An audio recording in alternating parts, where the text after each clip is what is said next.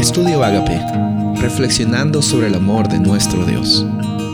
El título de hoy es Lazos que unen, Deuteronomio 4:13. El Señor les dio a conocer su pacto, los diez mandamientos, los cuales escribió en dos tablas de piedra y les ordenó que los pusieran en práctica.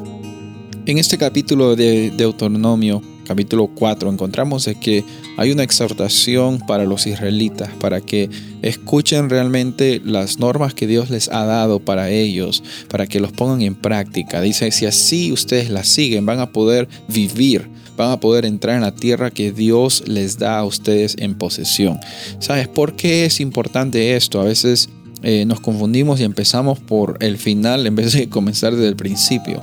No podemos empezar viendo el exterior de las personas y el exterior de nuestras vidas, las conductas, como la base por la cual nosotros estamos dictando nuestra vida y nuestra experiencia. En otras palabras, lo que no podemos hacer es decir que alguien está andando o no conforme a la palabra de Dios necesariamente, ojo, necesariamente por las cosas que están haciendo o que no están haciendo Realmente el único que mide los corazones es Dios. Y cuando me preguntan a mí, la verdad es que yo no puedo ser juez de nadie porque no puedo conocer los corazones ni las intenciones de las personas.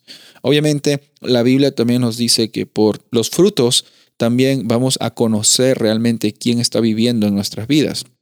Pero muchas veces nos hemos enfocado tanto en los frutos que nos olvidamos que del corazón es que salen los frutos. Y en esta ocasión, en Deuteronomio 4, en ese contexto, en el contexto de ver no las las órdenes que son cumplidas, sino el resultado y la actitud que uno tiene frente a estos lazos que se unen, que es el pacto y la ley, no pueden estar separados porque Dios es un Dios consistente.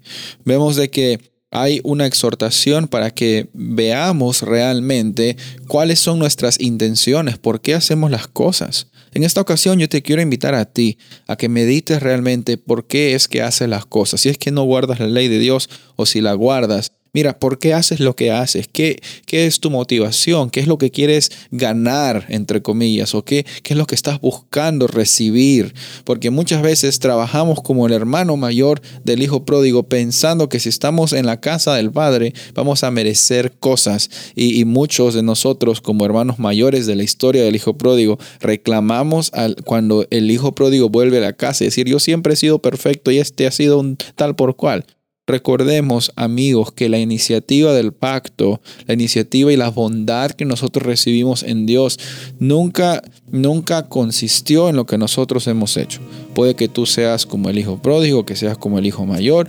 La verdad es que todos nosotros estamos llamados a tener una experiencia real con Dios por medio de su palabra, por medio de la libertad que Él nos da. Sabe, los diez mandamientos, las tablas de piedra, el, el pacto establecido en una forma física, va a también ser una realidad en nuestras vidas. No nos preocupemos por el final, empecemos del principio nuestro corazón dedicado a Dios. Soy el pastor Rubén Casabona y deseo que tengas un día bendecido.